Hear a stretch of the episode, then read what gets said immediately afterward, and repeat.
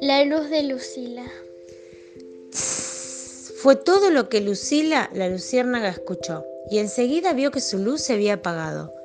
¿Qué hace un bichito de luz sin luz? dijo mientras se sentaba en una rama y empezaba a llorar desconsolada. En eso estaba cuando un gusano flacucho, que venía medio dormido, se la llevó por delante. Pero, ¿por qué no encienden la luz? ¿No ven que casi me caigo de la rama? Lucila lloraba cada vez más fuerte y el gusano terminó de despabilarse.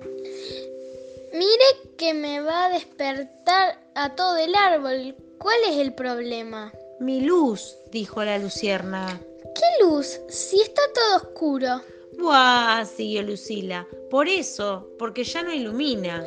Ay, caramba, es verdad, su luz no ilumina nada de nada. Tendremos que ir a buscar luz de las fuentes.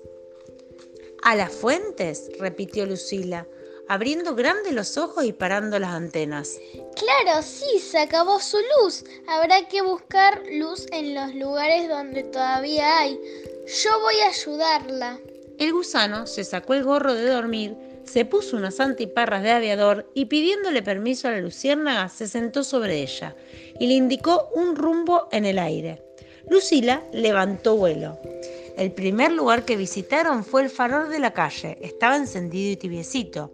El gusano se puso unos anteojos de sol sobre las antiparras y los dos se acercaron al foco encendido. Absorba toda la luz que pueda, pero sin acercarse demasiado podría quemarse, aconsejó el guía. Estuvieron allí casi media hora, pero la luz de Lucila no logró ni un débil parpadeo. La luz eléctrica es muy potente, pero no tiene la energía de la naturaleza, dijo el gusano. Debemos buscar otras fuentes. Siguieron volando, pero esta vez salieron del pueblo y se dirigieron al campo. Allí, lejos de las luces eléctricas, fueron descubriendo la sutil iluminación de la naturaleza. Se detuvieron en un campo abierto, sin árboles ni arbustos, y miraron al cielo. Millones de estrellas titilaban en lo alto. Un buen baño de estrellas estaría muy bien. Y los dos se tendieron en el pasto. Allí vieron varias estrellas fugaces y otras quietitas brillantes.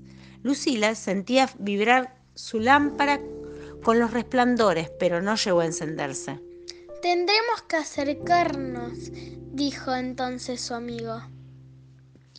Y una vez más levantaron vuelo. Subieron por el inmenso cielo de la noche, pero las estrellas seguían siendo pequeños puntos blancos. Ya estaban por regresar cuando la vieron. La luna, redonda y llena, apareció en el horizonte. Quedaron deslumbrados por su brillo y su inmensidad.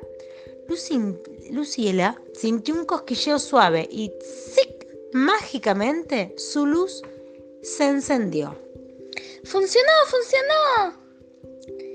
Lucila volaba como loca gritando de alegría. El gusano tuvo que agarrarse fuerte porque estuvo a punto de caer.